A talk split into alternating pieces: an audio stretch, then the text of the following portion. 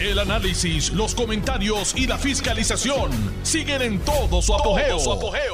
Le estás dando play al podcast de Noti1630, Sin Ataduras, con la licenciada Zulma Rosario. Llegué. Y llegué que es viernes 19 de noviembre del año 2021. Se dirige con el mayor de los respetos y el cariño, y más un viernes como hoy. Zulma R. Rosario Vega en Sin Ataduras por Noti1, la mejor estación de Puerto Rico y primera fiscalizando. Bueno, hoy conmemoramos la llegada de los españoles a nuestras costas, pero no ningún descubrimiento porque resulta que en Puerto Rico había una sociedad establecida, que era la de los taínos. Tenían hasta sistema de rango entre ellos, estaban los caciques, etcétera, etcétera.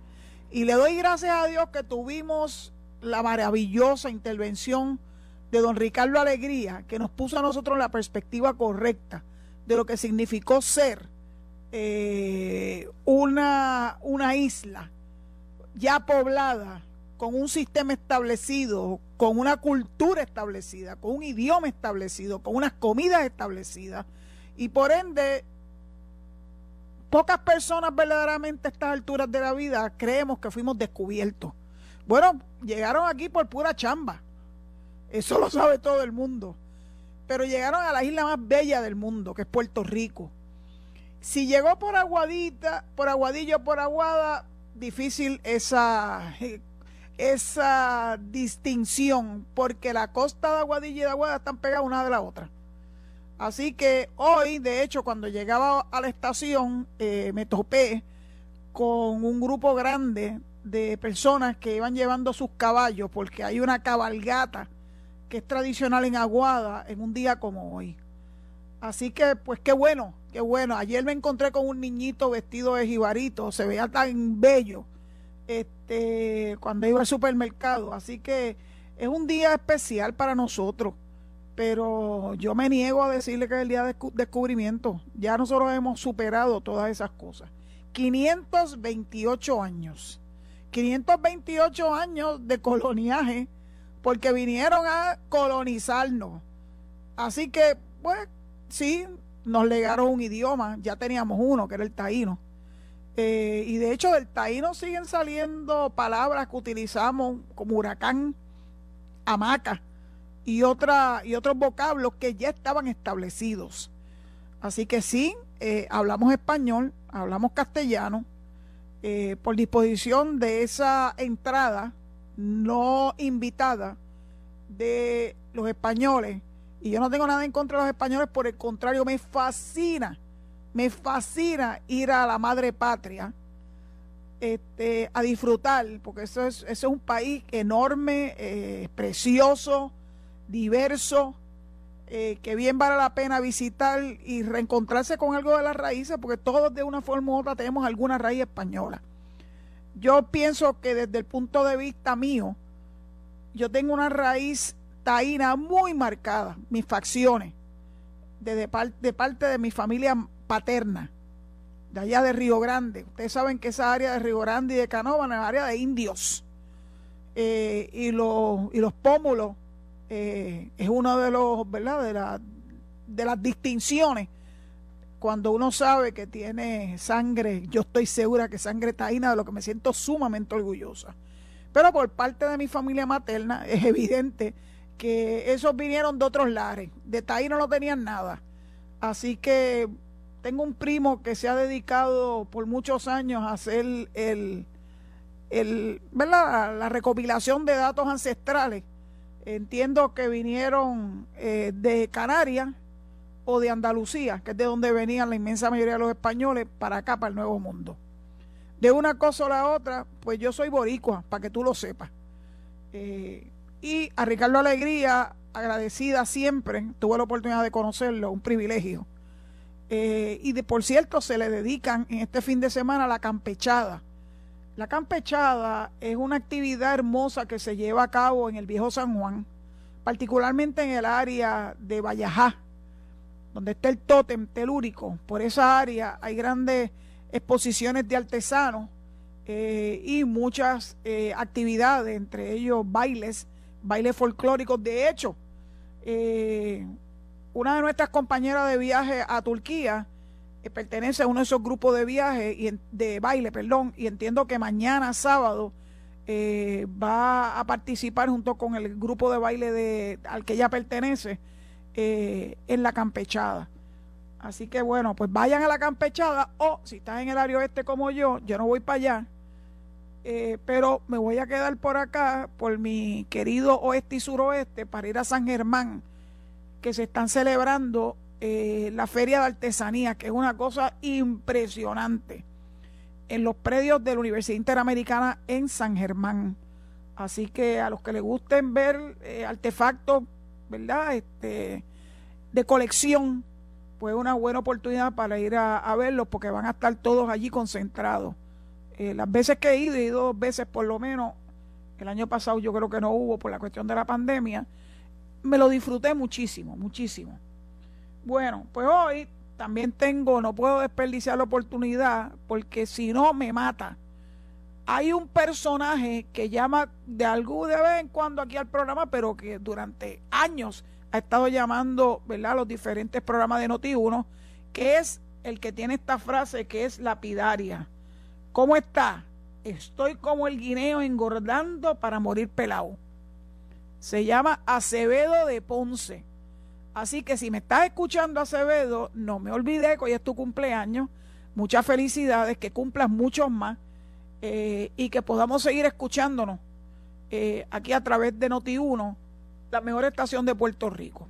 Bueno, yo me comprometí ayer a hablar más en profundidad de la querella radicada por la delegación extendida eh, liderada por el delegado congresional Ricardo Rosselló, eh, pude ver con mayor detenimiento la querella eh, interpuesta y radicada ante la Comisión de Derechos Civiles de los Estados Unidos. Eso es una entidad federal creada por ley, por la Ley de Derechos Civiles del 57. O sea que no es una organización de esas que nacen y se van, eh, lleva consistentemente siendo autorizada por el Congreso porque hacen eh, una labor importante. Pues los derechos civiles, si tú no los defiendes, los pierdes. Y siempre va a haber una intención de parte de los que tienen poder de deshacer parte de los derechos civiles adquiridos, muchos de ellos adquiridos con blood, sweat and tears. Que lo digan las mujeres, que lo digan los negros. Eh, y esos derechos civiles logrados con mucho tesón, con mucho sacrificio, es lo que dio lugar precisamente a la interposición de esta querella por parte de la delegación extendida ante el U.S. Commission on Civil Rights. Esa comisión tiene una obligación. Primero, ¿quiénes son las partes? Bueno, eh, un número sustancial de los mil, eh, mil seiscientos y pico de delegados extendidos, representados por estas personas, contra el presidente Joe Biden y contra los presidentes de Cámara y Senado de Puerto Rico, porque son los que se han interpuesto con el mandato de ley, con el mandato por los votos que dimos en las elecciones pasadas hace apenas un año a favor de la estadidad. Invierten dinero, dinero público, para interponerse, para obstaculizar el deseo de la mayoría del pueblo de Puerto Rico para obtener finalmente eh, nuestra causa, que es la estadidad, la igualdad. Así que esas son las tres partes eh, que están siendo eh, impugnadas a través de la US Commission on Civil Rights. El atender reclamos de violación a los derechos civiles es su norte para evitar o para refrenar el discrimen por cualquier causa, raza, color, origen nacional, religión, sexo, edad. Ellos se dedican a buscar información, research, a investigar, a analizar y a recomendar ellos se componen en diferentes subcomités y esos subcomités se les encarga eh, las, eh, los reclamos que llegan ante la comisión. Así que es cuestión de esperar, porque esto está recién radicado, a que se configure un subcomité para atender la querella de la que estoy haciendo alusión. Todos los frentes son importantes en esta lucha. No se puede quedar ninguno afuera. Así como los jóvenes, los 51 jóvenes que viajaron a Washington la semana pasada y la anterior, tuvieron grandes logos, 38 reuniones con diferentes oficinas de congresistas. Eh, ya se están sumando, sigue eh, subiendo el número de congresistas eh, que están apoyando y se convierten en co-sponsors del HR 1522 y del S780 en el Senado. Esa función de la delegación congresional y de la delegación extendida ha sido bien importante. Porque lo importante aquí es educar. Hay que educar a la gente. La gente no sabe las cosas meramente porque sí.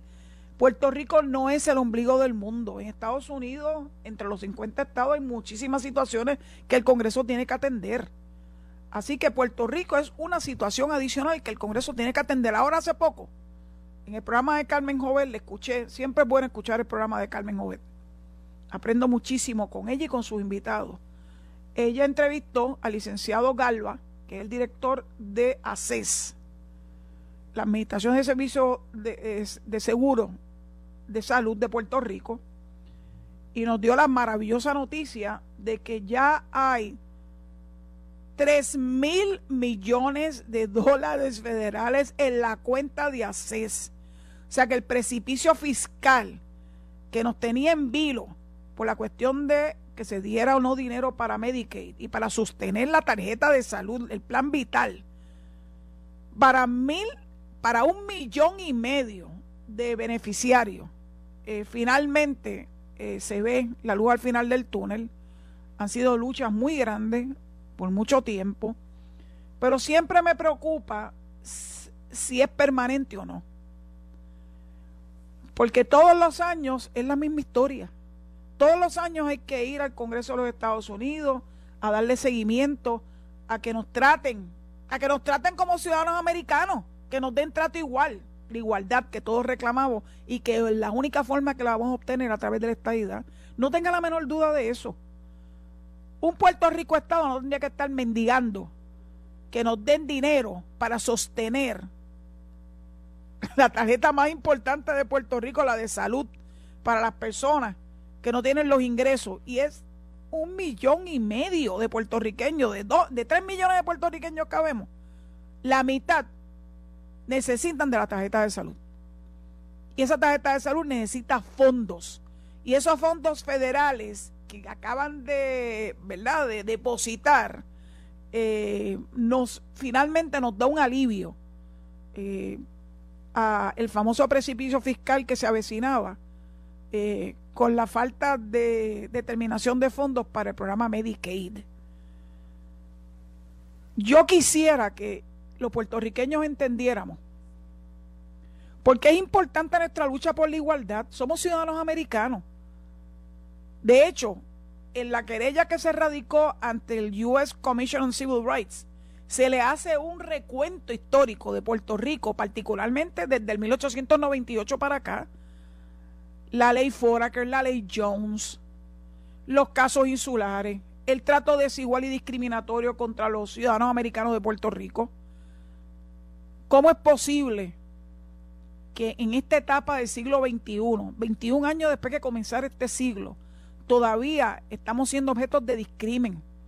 El discrimen que vimos en, bueno, en vivo y a todo color en el caso de Baello yo lo único que espero es que eh, los argumentos orales que se presentaron la semana pasada ante el Tribunal Supremo de los Estados Unidos eh, calen en la mente, en los corazones y en el intelecto de los jueces del Tribunal Supremo para que le hagan justicia a los puertorriqueños que tienen una necesidad de que por razón de su incapacidad o por situaciones particulares necesitan del famoso seguro social suplementario. Yo no peleo por mí, yo, yo soy una beneficiaria del Medicare y del, Medic y, de, y del Seguro Social. Entiendo que no cualifico para el SSI, pero a mí me importa si yo lo cualifico, a mí me importa que los que tienen necesidad verdaderamente sean atendidos. Ya el Tribunal de Distrito Federal, por voz del juez El Pi, reconoció que ese es un derecho que tenemos como ciudadanos americanos. Y el Tribunal de Apelaciones del primer circuito en Boston también. Así que lo que falta, ahora es que el Tribunal Supremo refrende las determinaciones de los tribunales de instancia para que finalmente los baellos de la vida no tengan que estar peleando por un derecho, un derecho que nos corresponde como ciudadanos americanos. Eso no estuviera ocurriendo si fuéramos Estado. Son tantas las instancias donde podemos dar fe de que no tendríamos que estar en estas luchas. Son luchas costosas. Pagar abogados para que te representen en cualquier tribunal, pero particularmente los tribunales federales, no es barato. Y es duro para una persona que tiene necesidad de tener que sacar dinero para que un abogado o una abogada tenga que defender sus derechos, son sus derechos, pero como el derecho es rogado, aunque hay gente que no le gusta ese término, ese es un término que aprendimos desde la escuela de derecho. Eso quiere decir que es por petición, o sea, los derechos no salen como maná del cielo, ni se autoejecutan, los derechos se reclaman. Y mientras más los reclamamos, más posibilidades tenemos de que se hagan, como decimos, permanente. No tiene nada que ver con el ELA el ELA no tiene nada que ver con esto, es nuestra condición de, condición de ciudadanos americanos. Eso es lo que abre las puertas a estos beneficios federales a los que tenemos derecho, pero que nos discriminan y por eso es importante esta querella entre el US Commission on Civil Rights, porque ese discrimen, esa disparidad entre ciudadanos americanos es algo que el US Commission on Civil Rights debe atender, debe examinar y debe tomar una posición luego de su proceso, ¿verdad?, de research y de investigación y de análisis, y que produzca un documento dirigido al Congreso y al presidente diciéndole, miren, esto no se sostiene, esto es lo más inconstitucional que hay, en contra de los mejores eh, legados de los padres de la nación americana de que todos fuéramos iguales ante la ley. Eso ha evolucionado, claro que ha evolucionado. Pero la evolución de hoy en día demanda y requiere que se nos trate como ciudadanos americanos de primera clase.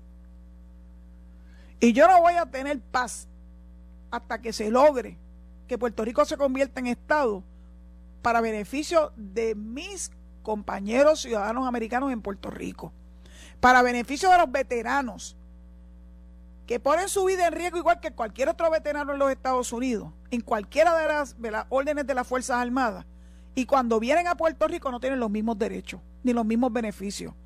Si eso no es discriminatorio, que venga Dios y lo vea.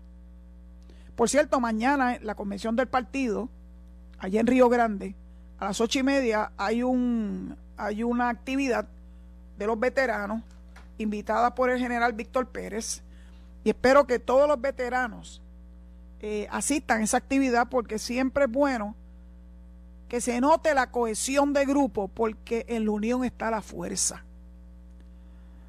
Cuando don Víctor tiene, va al Congreso, va ataviado con su uniforme, a lo que tiene perfecto derecho, y eso le abre puertas.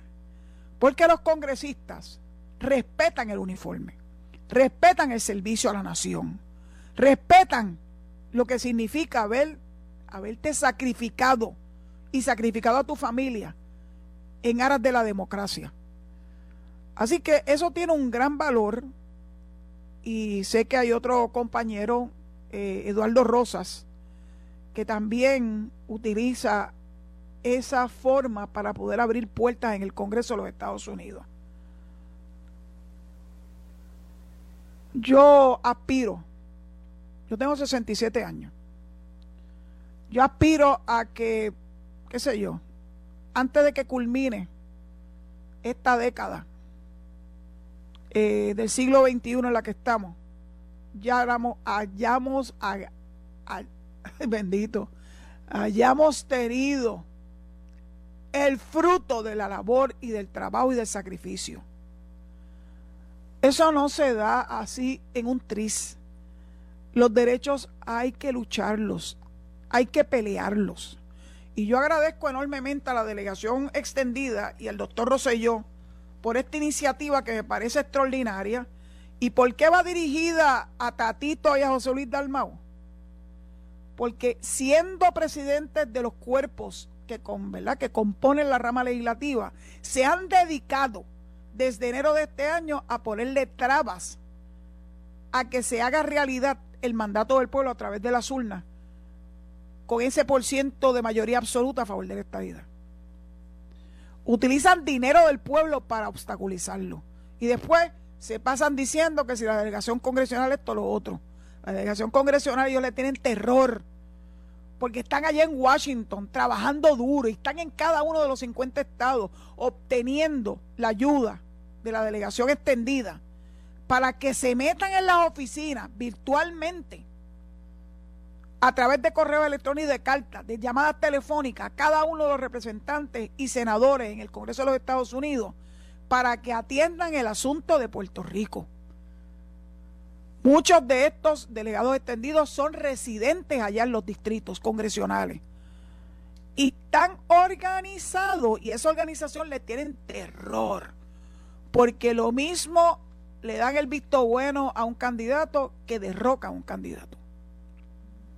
Y créeme que estamos preparados para que eso ocurra. Que ellos entiendan nuestra presencia y la respeten.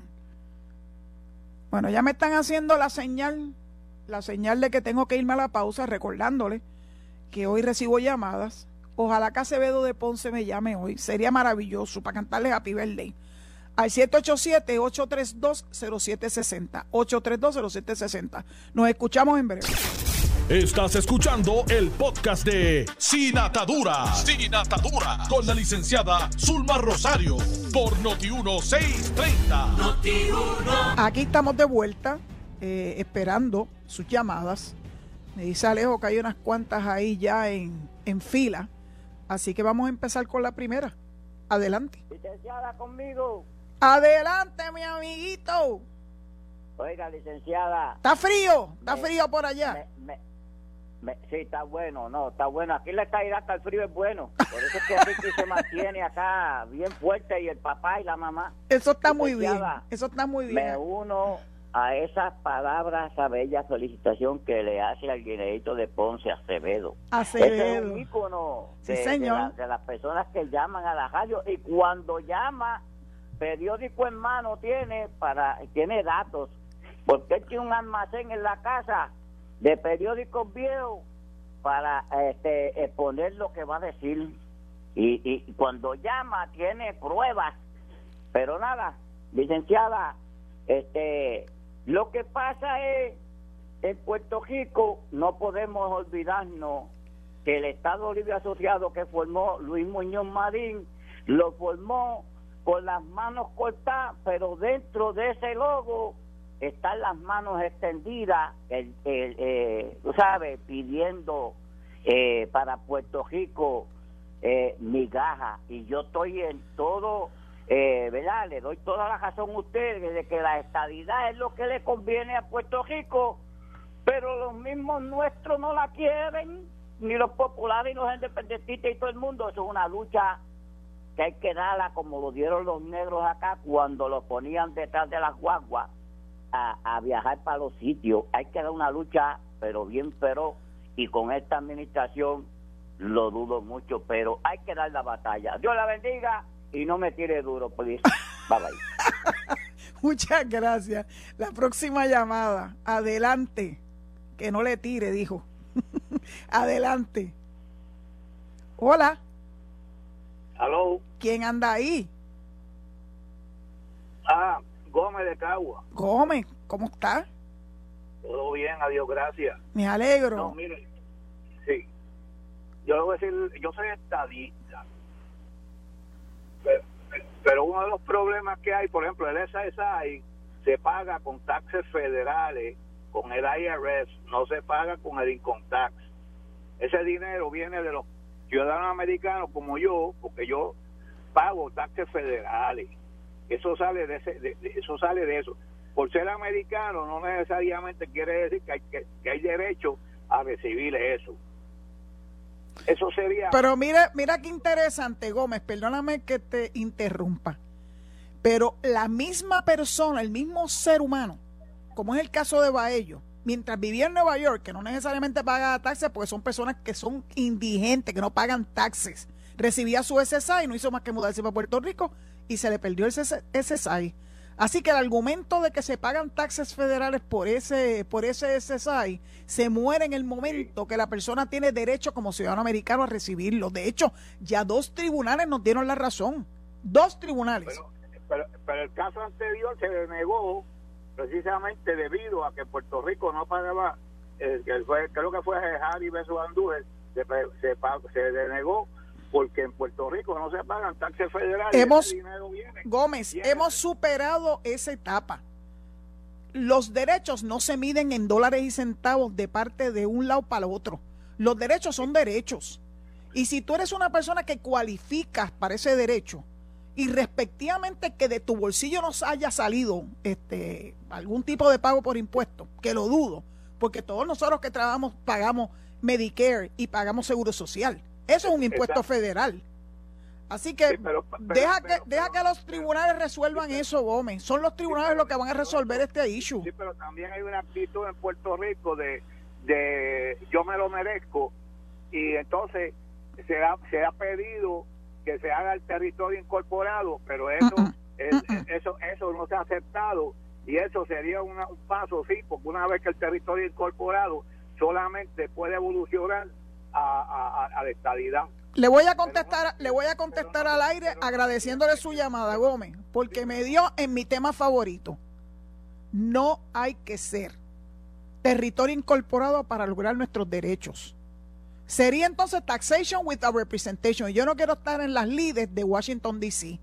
Puerto Rico ya se ganó su sitial en la nación americana. Tenemos todo lo que se ha requerido a anteriores territorios. La incorporación es innecesaria, es un paso totalmente innecesario. Aquí el paso que tenemos que dar es el paso hacia la estadidad, que es el paso que está contenido en el HR 1522 y en el S780. No hay pasos intermedios, es totalmente innecesario. No hagamos esta agonía más larga, por el amor a Dios, porque lo que estamos dando es dándole este, respiración de boca a boca a Lela. Y yo me niego a darle respiración de boca a boca a Lela, y mucho menos en tiempo de COVID. Vamos a la próxima llamada. Adelante. Saludos, doña Zulma. Adelante. Pues yo, yo agregando a, la, participación suya, también tengo que decirle al participante que los soldados que fueron en la, en la guerra, en la guerra, y dieron su vida allí, pagaron por eso. Eso es un blood tax. que tienen todos los ciudadanos en Puerto Rico porque se derramó sangre para ese derecho. El que él, de, él goza ahora y, lo, y, y, los, y, los, y, los, compatriotas de él no, no disfrutamos de, de ese beneficio. Amigo, eso se llama blood tax.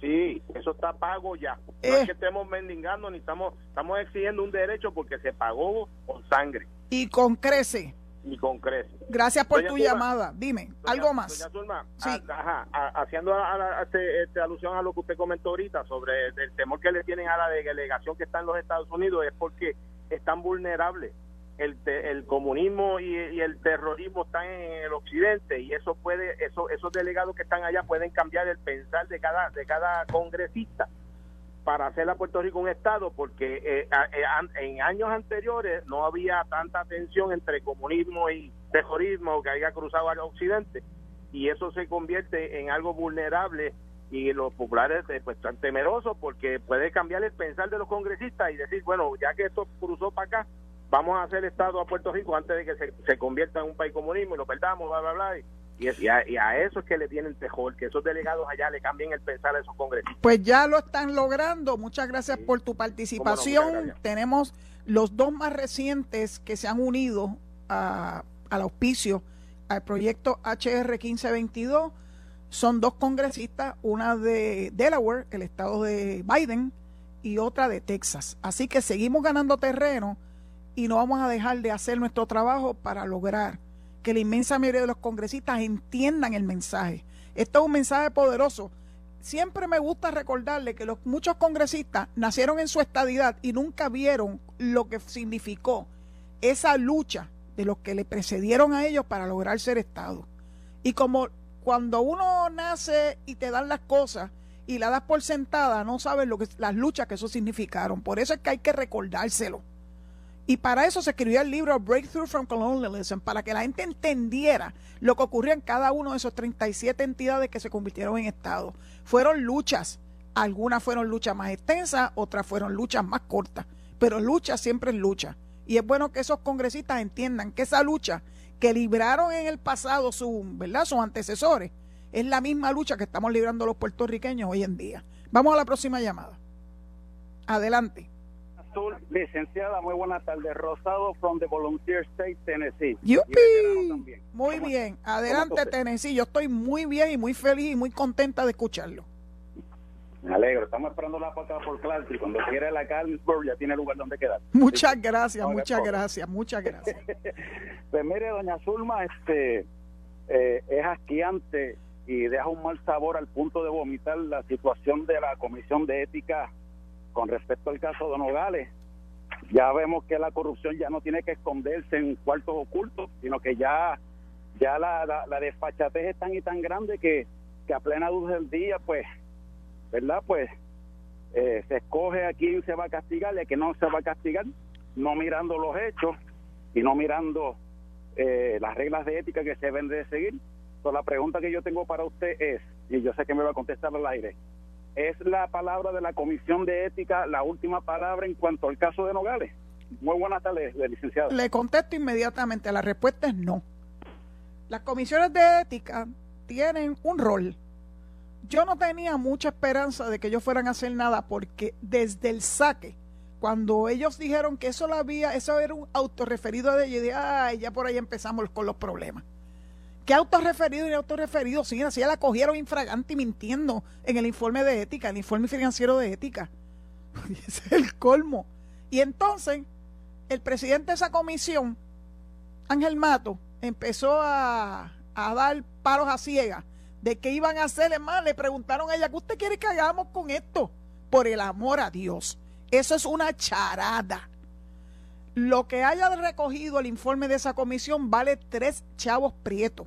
Eso tiene que ir al hemiciclo, al hemiciclo para que el pleno de la Cámara resuelva si lo que procede o no procede es una multa o la expulsión, que es lo que todos estábamos esperando, porque por menos que eso han expulsado a gente y han tenido que renunciar. Pero no, no es el final, amigos. El caso de Mariana Nogales está ante el Departamento de Justicia y yo no tengo la menor duda de que con toda la prueba que ella misma produjo, eso va a terminar con un FEI y veremos a ver si el gas pela. Vamos a la próxima llamada. Adelante. Saludos, doña Zulma. Ay, saludos. ¿Quién me habla? Sí, señor Vázquez de Naranjito. Sí, Vázquez, te oí, te oí en el programa de Carmen Jovet. Sí, y le doy gracias a Dios por usted también, a Dios, porque usted tuvo unos padres y una, y una madre que, que, que la dejaron nacer Sí, pero no no vamos no vamos a entrar en ese no vamos a entrar en eso Vázquez. No, no es que no me guste, es que yo establecí mi posición y yo no tengo que estar diciéndola constantemente. Mi posición es mi posición y no me la vas a cambiar, así que vamos a hablar de otros temas. Este no es un programa del proyecto Dignidad, ni un programa de ninguno de esos. Esto es un programa de política. Hablemos de política, no hablemos de esas cosas. Ok, pues yo, quiero, yo quisiera estabilidad. Pues qué bueno la estabilidad de Fejir de su papá, no la de libertina de Joe Biden. Bueno. Que pronto. Que, yo quiero ser Estado con Biden, con Trump o con el que sea. Malo, malo, malo. Yo no soy republicano ni soy demócrata, porque aquí no votamos. Pero, pero esta gente, estos demócratas son los más malos que hay. Esta gente inmorales. Bueno, vamos a dejarlo ahí y agradecida siempre por tu participación y tu llamada. Vamos a la próxima llamada, si me haces el favor. Vamos a ver. Adelante. Buenas tardes. Hola, buenas tardes. señor Vélez, desde el Distrito de Arecibo de Cabaja, Puerto Rico. Ay, sí, Vélez, ¿cómo está? Muy bien, gracias a Dios, muy bien, Zulma. Y alegre porque usted está otra vez ahí. Ay, gracias. Usted es una persona inteligente y de mucho conocimiento. Y, igual que también los otros, pero usted es una persona para mí especial. Muchas gracias. Este, yo quisiera decir esto, lo siguiente. Este y es que este eh, la persona que habló de que nosotros que a pedir un territorio incorporado esa información es totalmente equivocado nunca se ha hecho. Pero lo más importante de este asunto no es la cuestión de que taxe de que si territorio incorporado y bla bla bla. Lo importante es que nosotros tenemos que salir de este gueto porque no es justo que cuando un puertorriqueño viene de allá para acá pierde todos sus derechos, incluyendo el voto, incluyendo el derecho al voto presidencial, también lo pierde y los beneficios también pierde beneficios, esa es la verdad. Y otra cosa, nosotros queremos el Estado, ¿por qué? Porque queremos tener voto presidencial, dos senadores cinco representantes con voz y voto.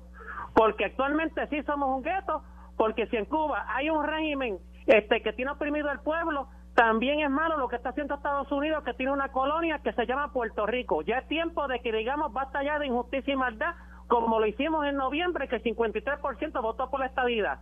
Y esto es una cuestión de principio. No es cuestión de dinero solamente, es cuestión de principio. Ah, y que nuestros veteranos cuando dejamos la sangre en la guerra y vienen para acá, pierden también el derecho al voto presidencial. Eso es repugnante.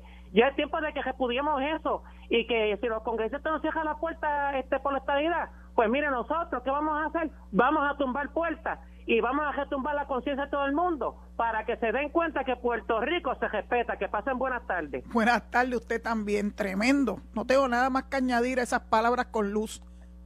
Próxima llamada, Adejo. Adelante. buenas tardes, licenciada Alberto Rizarri de Barcelona. Hola, ¿cómo estamos? Eh, estoy muy bien. Gracias. Licenciada, usted sabe que el guineíto canta muy bien. Ah, también. Sí, se parece a Felipe Rodríguez. ah, no, pues Dios debe estar, debe estar celebrando el cumpleaños hoy porque no ha llamado. Y yo quería que llamara para poderle cantar Happy Birthday al aire. Él y yo llamamos para cantar en, cantar, con contacto nocturno con Michelangelo Guevara. ¡Uh, wow! Sí, por la madrugada. Yo, yo, no estoy llamando mucho ahora, pero él se, llama bastante. Sí, pero de vez en cuando él llama a este programa, por eso es que me atrevo a felicitarlo al aire pensando y deseando que nos esté escuchando. Por último, el, mundo desmintió a Javier Aponte Dalmau que él tiene un contrato, que él no tiene ningún contrato en educación y en ninguna otra agencia. Y dijo que por, por algo así, por, por mentiroso y eso, hasta su hermano, el alcalde de Carolina, lo soporta. Gracias, licenciada. Gracias a, ti por tu llamada. Eh, la verdad es que no deja de sorprenderme las estupideces que dicen para justificar lo injustificable. El secretario de Educación nominado, que ha fungido como tal durante los últimos siete meses, ha hecho una labor extraordinaria. Y eso no se lo puede quitar nadie bajo circunstancias muy difíciles, muy difíciles. Y él ha estado ahí al pie del cañón, liderando el departamento, que es el departamento más grande en el gobierno de Puerto Rico. Y lo ha hecho de una forma extraordinaria. Pretender secuestrar ese nombramiento a cambio de que le den la cabeza de Héctor Joaquín, que es un empleado de carrera del Departamento de Educación y que ha ido subiendo porque tiene la educación y tiene los conocimientos es un acto verdaderamente vil de parte de Javier Aponte Dalmao. Ayer yo se los describí utilizando, parafraseando, una experiencia que nos relató en el programa de Carmen Jovet Kranz, que le dijo una aberración un día que Kranz y él coincidieron en un elevador en la Casa de las Leyes. Así que, ¿qué le puedo yo decir de Javier Aponte Dalmau? Aparte de que tiene una guerra intestina con su propio hermano que es un gran alcalde, lo dije ayer, un gran alcalde, a la par con Ramón Luis Rivera. Así que yo no me voy a esconder para decir que el que lo hace bien, lo hace bien y respectivamente que sea o no de un partido o de otro. Dicho eso, pues vamos a entrar a la próxima llamada. Adelante. Adelante. Hola. Hola. Buenas tardes, ¿me oye, licenciada? Lo oigo perfectamente bien. Es López de Orlando, ¿cómo está? Ave María. Me hacía falta esta llamada. Me alegro que, que se haya tomado unas vacaciones y que haya ido a, a la parte del mundo donde se, se encuentra el, el hemisferio asiático con el hemisferio europeo. Eso es impactante e impresionante, eso es así. Oh, yo sé, yo sé, porque tú eres una, una ah, historiadora y, y, eso es fascinante, eh, viajar. Eh, la cuestión de la estabilidad de Puerto Rico es una cuestión de dignidad. Dignidad para puertorriqueños que lleva 528 años de, de, coloniaje, pero dignidad también para los Estados Unidos que tienen que eh, hacer valer los, los principios eh, establecidos en la, en la Declaración de Independencia y en la Constitución de los Estados Unidos. Eh, todo el mundo es igual y, tiene derecho a pursue life, happiness and, and, and you know what else cuídate, siempre. Eh, Gracias por tu llamada. Y, y, me alegro, me alegro que, te encuentres bien y feliz Navidad y feliz Día de Acción de Gracias. Igual para ti y para nuestros oyentes. Se avecina, estamos a ley de una semana para el Día de Acción de Gracias. Tenemos mucho que agradecer, mucho, mucho, mucho. Eh, a pesar de todos los pesares, Puerto Rico es un país privilegiado. Cuando uno tiene la oportunidad de ver otros países y otras circunstancias, uno se da cuenta cuán privilegiados somos en Puerto Rico. Aparte de que tenemos hermoso, es lo más lindo que hay. Y mire que yo no sé que ya haya viajado muchísimo, pero tampoco he viajado poco. Y siempre admiro las bellezas de otros países, pero siempre recordando que como las nuestras, ninguna, ninguna Así que hoy es un buen día para reafirmar nuestro orgullo patrio. Puerto Rico es hermoso. Se le puede parar al agua a cualquiera porque verdaderamente somos privilegiados. Dicho eso, yo creo que estamos casi, casi en el umbral de que me digan que tengo que despedirme. Así que quiero recordarle que la razón de ser de esa querella radicada por la delegación extendida ante el US Commission on Civil Rights es algo muy importante. Mire que se relajaron, que si los cartulinas, que si esto, que si lo otro. Mire, las cartulinas era un mero inicio para dar un mensaje a toda esa gente que se concentra precisamente en Washington, D.C., frente a la Casa Blanca y frente al Congreso. Aquí se fue expandiendo esto. Fue una estrategia muy bien desarrollada y elaborada fue creciendo cada día más, siguió teniendo más y más adeptos y más presencia en Washington, D.C. Me parece que fue una estrategia extraordinaria. Pasamos a otra parte de la estrategia. La estrategia de llevar a cabo un argumento por escrito como amigo de la Corte, de la delegación congresional de Puerto Rico, creo que fue un palo porque eso le va a dar aún más garras a esa determinación que estamos esperando con loca ansiedad en el caso Baello ante el Tribunal Supremo de los Estados Unidos. El haber logrado una delegación extendida en prácticamente los 50 estados es un, es un palo bien brutal. La gente no tiene idea.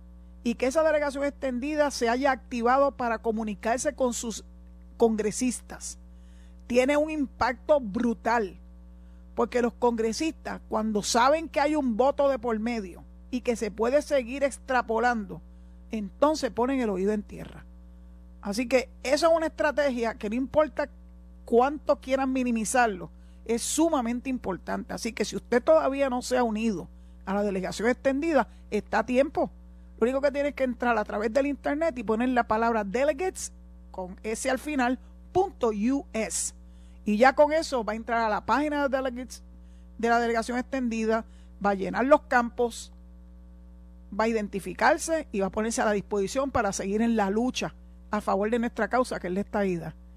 Esta es una lucha que no podemos dejar a un lado. No nos podemos entretener en otras cosas. El norte es claro. Y eso es lo que va a hacer la diferencia a Puerto Rico, al desarrollo de Puerto Rico, el desarrollo social y económico para que tengamos la tranquilidad de espíritu de que no tenemos que estar mendigando en, las, en los pasillos del Congreso para que nos escuchen, porque no tenemos voz y voto. Tenemos a una extraordinaria comisionada residente que lo que tiene es voz, pero no tiene voto. Puede votar en comisión o en subcomisiones, pero en el Pleno no puede votar. Y eso es bien amargo y bien triste. En Puerto Rico somos más de 3 millones de puertorriqueños y he estado con muchísima menos población que tiene sus dos senadores y su número de representantes o congresistas. Es triste para Puerto Rico que los 3 millones y pico de ciudadanos americanos que aquí vivimos no tengamos esa representación igualitaria. Y por eso estamos peleando y luchando. No vamos a cejar. Vamos a seguir en ese esfuerzo. Vamos a seguir aumentando esa delegación extendida para que el mensaje llegue a los cinco confines, a los cuatro confines, a todos los confines de la nación americana. Estén dentro de los Estados Unidos continentales o vaya un poquito más allá e incluya a Alaska y a Hawái. Todos se tienen que enterar. Todos tienen que unirse a este reclamo de los ciudadanos americanos que vivimos en Puerto Rico. Ya basta de discrimen contra nosotros. Son demasiados años. Hoy son 528 años de coloniaje.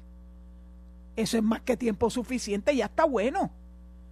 Hemos pagado con creces esa relación siempre, siempre, una relación eh, de menosprecio hacia nosotros como ciudadanos, fuera de España o fuera de los Estados Unidos. Se acabó. Ya está bueno del abuso. Dicho eso, me tengo que despedir. Me está diciendo bye bye Alejo. Así que más vale que haga lo que me corresponde, que es pedirle que se queden en sintonía con Noti1 para que escuchen a mi amigo Enrique Quique Cruz en Análisis 630 y luego a mi otro amigo, que quiero muchísimo también, Luis Enrique Falú. Dicho eso, les pido que tengan un excelente fin de semana, vayan a la campechada, vayan a la Feria de Antigüedades en la Inter de San Germán y cuídense mucho, que Dios los guarde y será hasta el lunes, si así papá Dios lo permite. Esto fue el podcast de Noti 1630, sin ataduras, con la licenciada Zulma Rosario. Dale play a tu podcast favorito a través de Apple Podcasts, Spotify, Google Podcasts, Stitcher y notiuno.com.